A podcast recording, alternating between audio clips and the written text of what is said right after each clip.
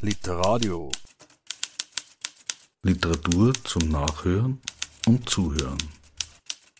Im Internet unter www.literadio.org. Ich bin jetzt zu Gast hier im Büro von Jaika. Vielen Dank für die Einladung, muss ich sagen. Vielen Mhm. Dank. Gern, ich freue mich, bin, bin schon neugierig. Es geht um Streitkompetenz, so auch der Titel des Buches, das im Mandelbaum Verlag erschienen ist. Der Untertitel über den Zusammenhang von Konflikt und Demokratie.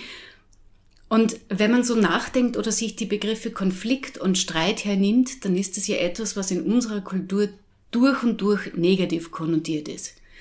Wenn man aber jetzt Ihr Buch hernimmt oder wenn man sich mit Konflikt und, und Streitkompetenz in Ihrem Sinne auseinandersetzt, dann bedeuten diese Begriffe ja doch ein bisschen etwas anderes. Ich glaube, Sie müssen wirklich mal erklären, was ist für Sie ein Konflikt und was ist ein Streit?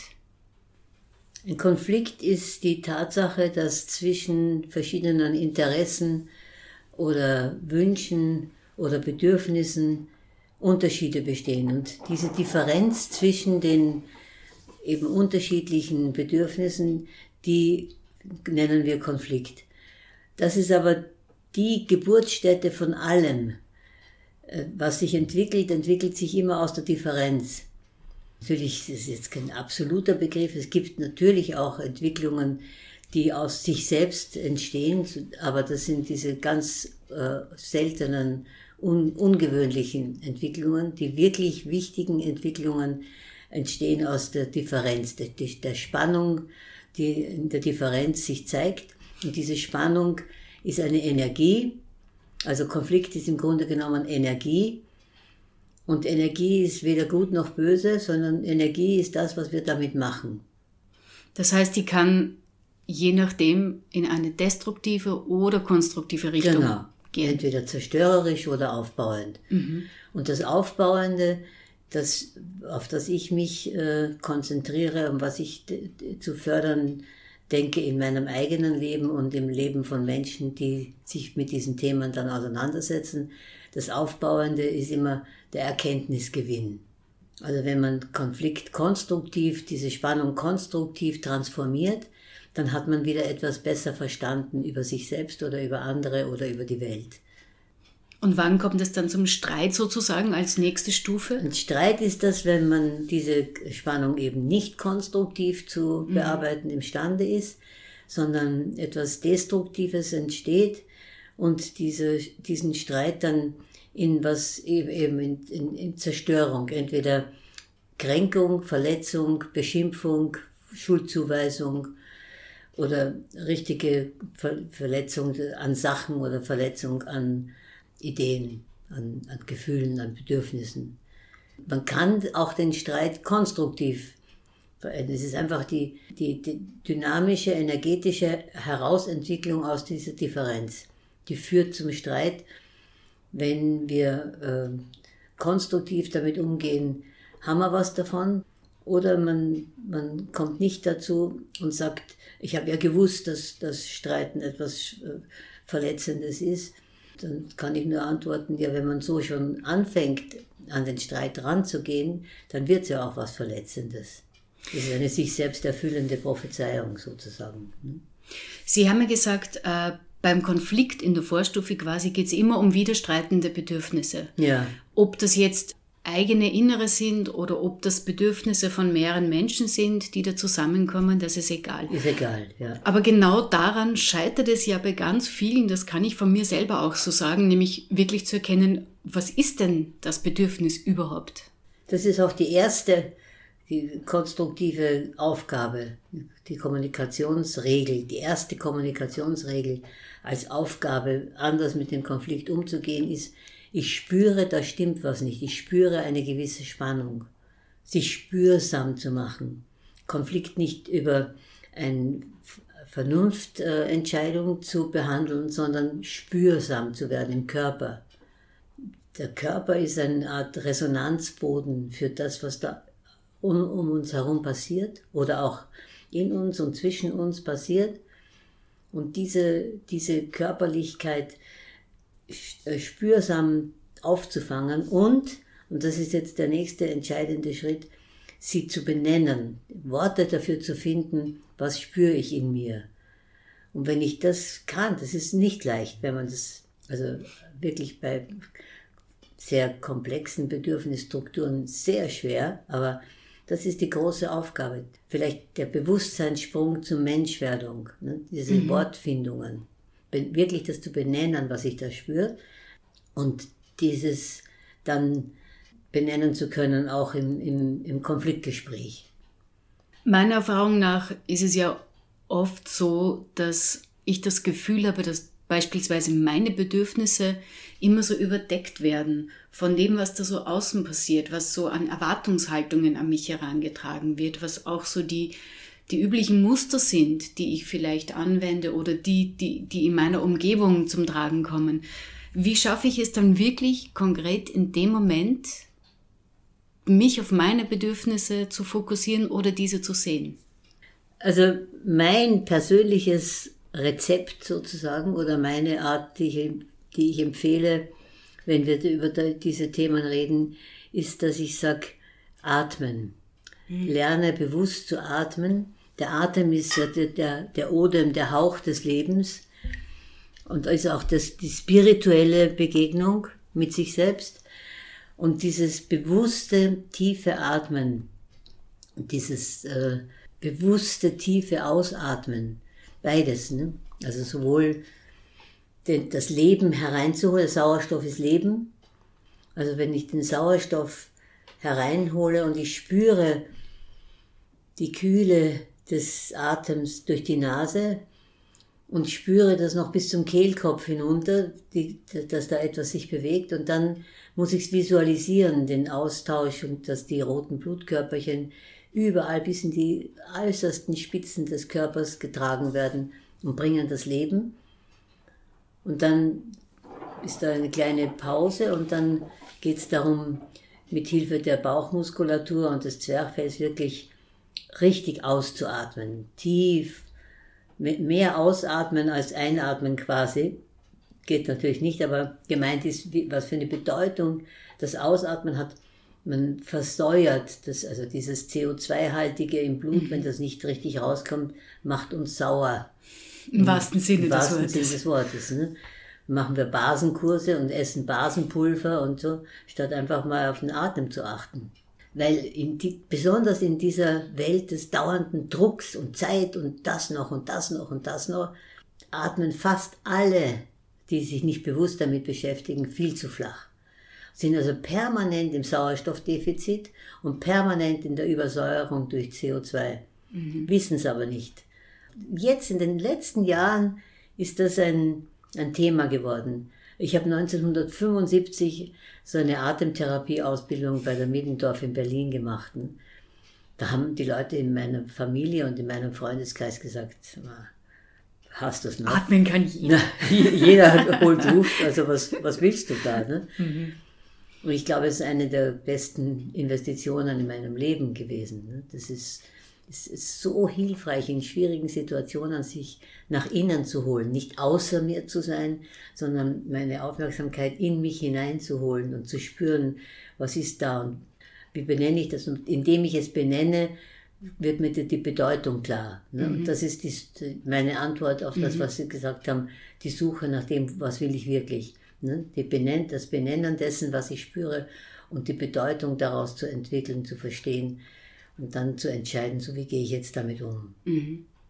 Und dann gibt es ja noch eine, eine dritte Stufe, wenn es um diese Regeln geht, die wir schon angefangen haben mit A, der Bedürfniserkenntnis, zweitens das Bedürfnis auch benennen und auch benennen, was sich im Körper abspielt dazu. Und was ist dann die dritte Stufe? Na, es, das ist jetzt ein bisschen eine andere Einteilung. Die okay. erste Einteilung ist das, was ich was, was meine Bedürfnisse mhm. und die eben zu benennen und, und das gehört, gehört zu einem. Das, das zweite ist, ich höre dir zu, ich nehme dich wahr. Also ich, ich bleib nicht bei dem, was ich will und ich habe Recht mhm. und ich muss mich durchsetzen mhm. oder ich, hab, ich will mit Konflikten nichts zu tun haben und ich ziehe mich zurück und trage das alles in meinem eigenen Giftschrank aus.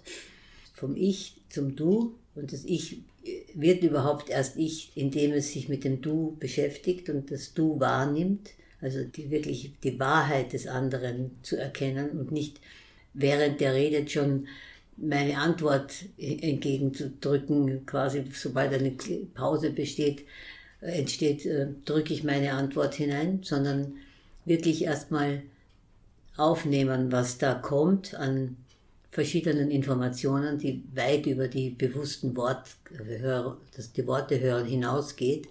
Und das dritte ist, eine innere Distanz zu entwickeln und einen Sichtwechsel zu, zu machen, diese Sachen mal von der anderen Seite her zu sehen und einfach eine Distanz zu haben, sich nicht von irgendwas so sofort erreichen zu lassen und zu glauben, ich muss mich jetzt verteidigen oder, oder ich bin gekränkt und verletzt, wenn jemand sich so zu mir verhält, sondern einfach mal schauen, wie sieht es aus von der anderen Seite. Das, das fällt schwer, aber das ist sehr hilfreich, wenn man da eine Mediation bekommt, eine Vermittlungshilfe von wem auch immer, Freundschaft, Liebe, professionelle Hilfe, wie auch immer. Das sind die drei mhm. konstruktiven Kommunikationsregeln. Genau das Letzte, das Sie angesprochen haben, nämlich dieses Zulassen anderer Perspektiven und sich auch auf diesen Sichtwechsel einzulassen, wirklich einzulassen. Mein Eindruck ist, wenn ich so die letzten Jahre die Entwicklung in unserer Gesellschaft oder die Kommunikation in unserer Gesellschaft beobachte, dass genau das immer stärker abhanden geht und eben ein wirkliches Zuhören oder ein, ein sich einlassen schier unmöglich geworden ist. Wie therapiert man damit eine ganze Gesellschaft? Ich stimme Ihnen nicht zu. Ich glaube, das war nie anders. Und es war nur anders im Sinne von, dass wir heute lernen oder dass uns gesagt wird, es gibt sowas wie die, die Möglichkeit, eine eigene Stimme in, den, in das Gesamte einzubringen. Mhm. Das, die war nicht da. Das können wir uns ganz schwer vorstellen, was das bedeutet hat, dass es ja völlig äh, unmöglich war, die Stimme zu erheben im, im, gegen den Mann, zum Beispiel Frau gegen Mann oder auch, auch Mann gegen Frau in anderer Weise. Nicht um Stimme, sondern da geht es dann um Gewalt oft, ne? einfach rohe Gewalt. Also ich glaube, dass, nicht, dass es nicht jetzt anders zu, zu bewältigen ist als früher, sondern es, es war früher überhaupt nicht das Thema. Eine Frau hat äh, ruhig zu sein und ihre, ihren Platz auszufüllen und das zu tun, worum es, was das Frau sein, besonders Mutter sein ne? Und Hausfrau sein, Geliebte sein, schön sein und alles das, was eben erwartet wurde und was zum Teil immer noch erwartet wird, wo aber jetzt diese permanenten inneren Konflikte passieren dass Frauen überfordert sind, wenn sie auf allen Gebieten das erfüllen sollen. Hm?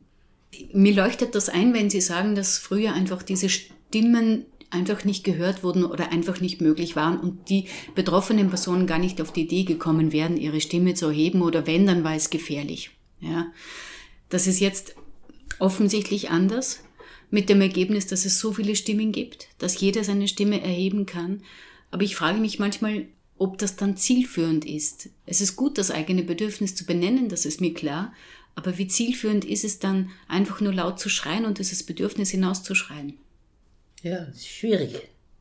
Es ist nicht direkt zielführend, aber es ist halt der mühsame Lernweg. Mhm. Und wir können nur hoffen, dass es trotzdem weiter geübt wird und gelernt wird und dass, dass Menschen da sind, die andere, anderen helfen, das so mehr zu gestalten, dass man was Konstruktives dabei erreicht und nicht äh, rumschreit und womöglich eben dann zu Verletzungen mhm. sich verleiten lässt. Aber das ist eben so, das ist eine ganz, das ist eine unglaubliche Entwicklung in der Menschheitsgeschichte, dass Frauen äh, was zu sagen haben und dass Frauen sich gleich, auf gleicher Augenhöhe wie Männer einbringen können und sollen dürfen, müssen. Ich finde, das ist so ungeheuerlich, dass den meisten, den, den meisten wird das gar nicht klar, was das für eine Veränderung in der Welt bedeutet, wenn weltweit, wir, wir sind eine winzig kleine, luxuriöse Minderheit, genau. die damit herumexperimentiert. Ne? Aber in Wirklichkeit sind Frauen in fast allen anderen Gegenden der Welt weiterhin einfach ich, ich habe in Marokko gelebt, zum Beispiel in so einem Felachendorf am Rand der Sahara. Und mir hat der, der Mann, der, der Musiker dort, der so schöne Musik gemacht hat, der hat mir gesagt, Frauen sind eine Rasse zwischen Esel und Mann. Die sind zum Benutzen da. Ne? Und er kauft sie ja, der kauft sich eine Frau von, von dem Vater der Frau. Und äh, er bekommt äh, dafür, dass sie eben, eben sexuell zur Verfügung steht, dass sie Kinder macht und dass sie alle Arbeit macht, dass sie das Wasser holt und dass sie kocht und das Holz besorgt. Und, und er sitzt im Sand und spricht davon, was morgen für ein schöner Tag sein wird, wenn er große Fische gefangen haben wird oder sonst irgendwelche Dinge äh, erfolgreich absolviert haben wird. Und das ist völlig normal. Mhm.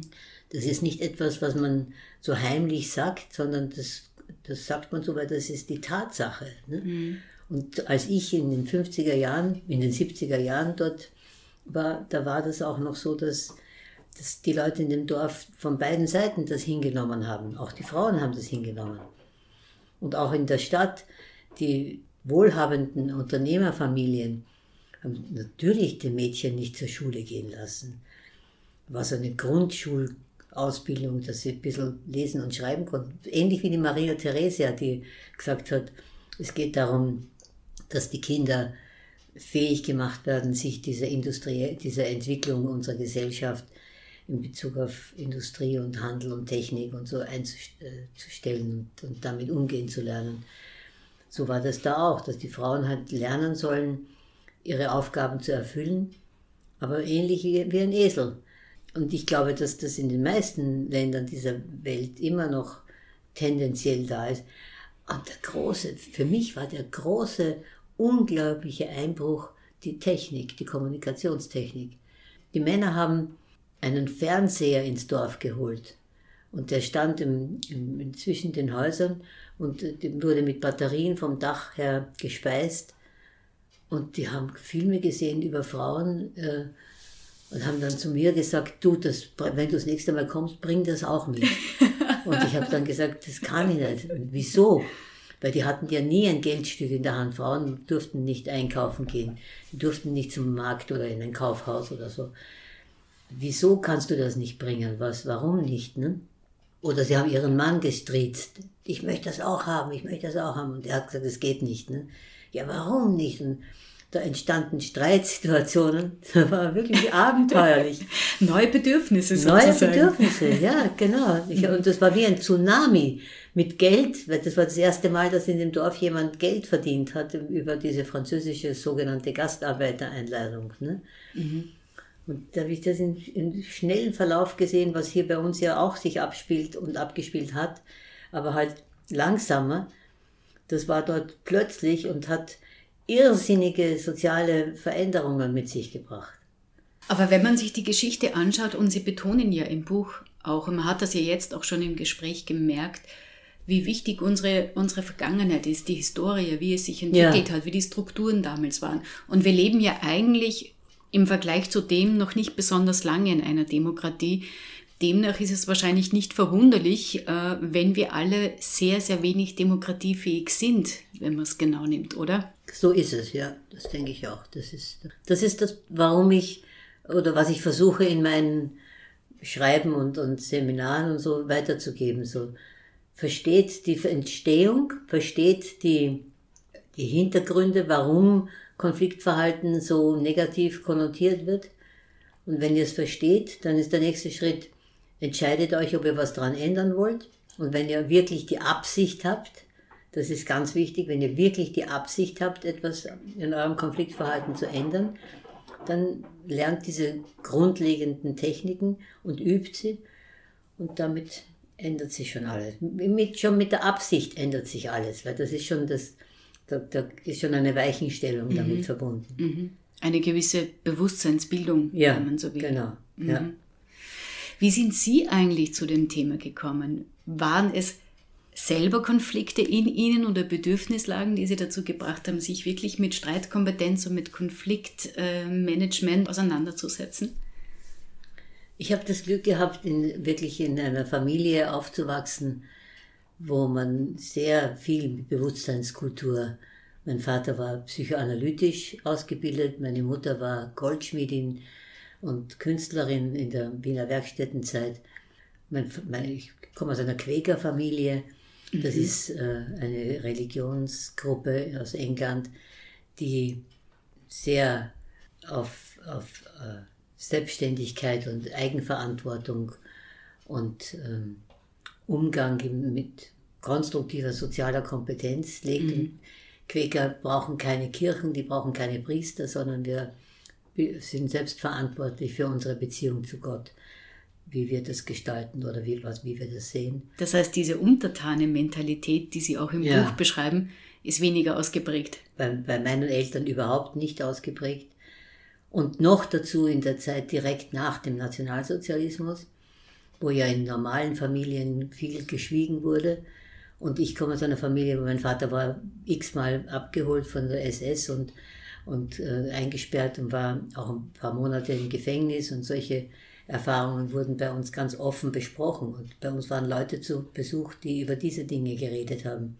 Und ich habe immer, ich war immer mit dabei. Mich hat das immer sehr interessiert, diese Themen. Und heute weiß ich, dass das ein Mordsglück war, im, im Vergleich zu anderen, die, die zu Hause diese Schweigemauer erlebt haben und diese Tabubereiche und diese Gewalt, die trotzdem auch wieder in der Verweigerung drinnen steckte. Mhm. Aber das heißt, das waren keine, von dem her, so wie es wahrscheinlich bei mir und meiner Sozialisation her wäre, dass ich jetzt zum Beispiel auch in meinem Leben an einem Punkt bin, wo ich sehr deutlich spüre, dass es so grundlegende Dinge gibt, die ich nicht mehr will. Mhm. Noch weiß ich nicht genau, wie ich damit umgehen soll. Also ich bin erst bei der Bewusstseinsmachung sozusagen und bei der Benennung, aber ich weiß, dass ich es nicht mehr will. Und das ist aber so etwas, was Sie eben als dieser innere Monolog beschreiben, oder?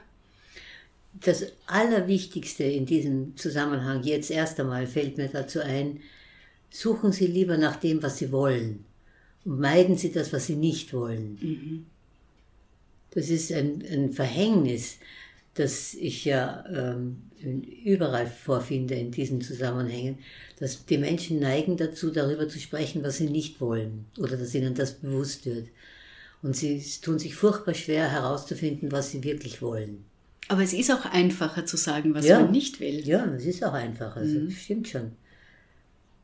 Interessant ist auch, ähm, darüber habe ich auch viel nachgedacht, wie Sie auch beschreiben, dass so viel Gewalt, dass Gewalt bei uns so präsent ist. Und ich rede jetzt nicht von direkter körperlicher mhm. Gewalt, sondern beispielsweise von der Gewalt, die implizit schon mal da ist, wenn wir über Gewalt frei reden oder über mhm. Frieden mhm. reden zum mhm. Beispiel.